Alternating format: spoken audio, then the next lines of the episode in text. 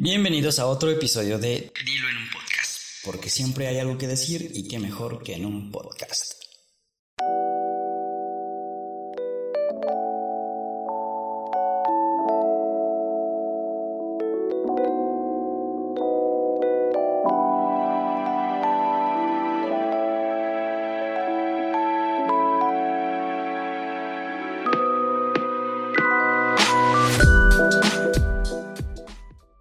Recuerda que puedes escucharme en Spotify, Google Podcast, Evox y si me buscas en Google como Román Hernández Blog en la sección Dieron un podcast.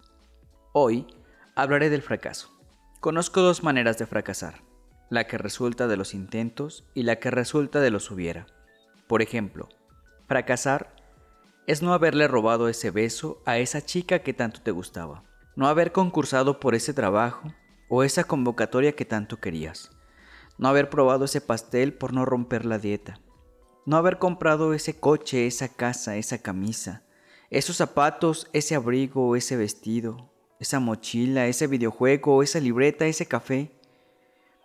Fracasar es no haberse atrevido a tomar café con él, con ella, con ellos. Fracasar es no poder levantar la copa y brindar por el momento. Es no agradecer a quien está y a quien se va. Fracasar es ir en carretera a toda velocidad y no detenerte a contemplar la belleza de la naturaleza, la belleza de tu novio, de tu novia, de tu esposa. Fracasar es solo decirle te amo sin practicar el amor. Fracasar es no emocionarse por un nuevo miembro de la familia, así como no entristecerse por la partida de otro.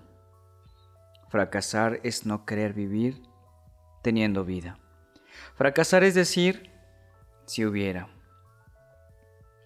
Pero también fracasar es no querer intentarlo por miedo al fracaso. Es no intentarlo a pesar del fracaso y después del fracaso. Es no encontrar el sentido por el cual querer continuar.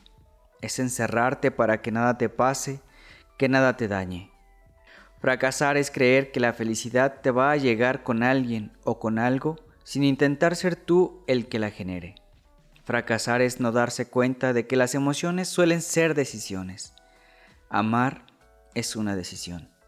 Fracasar es no vivir y agradecer por la vida así como es, llena de fracasos. Fracasar es no darse cuenta que una vida llena de fracasos es una vida llena de intentos. Y una vida llena de intentos es eso, una vida llena. Es vida. Una vida llena de fracasos suele ser la vida de un ser exitoso. El fracaso es entonces sabiduría. Fracasar es saber, conocer.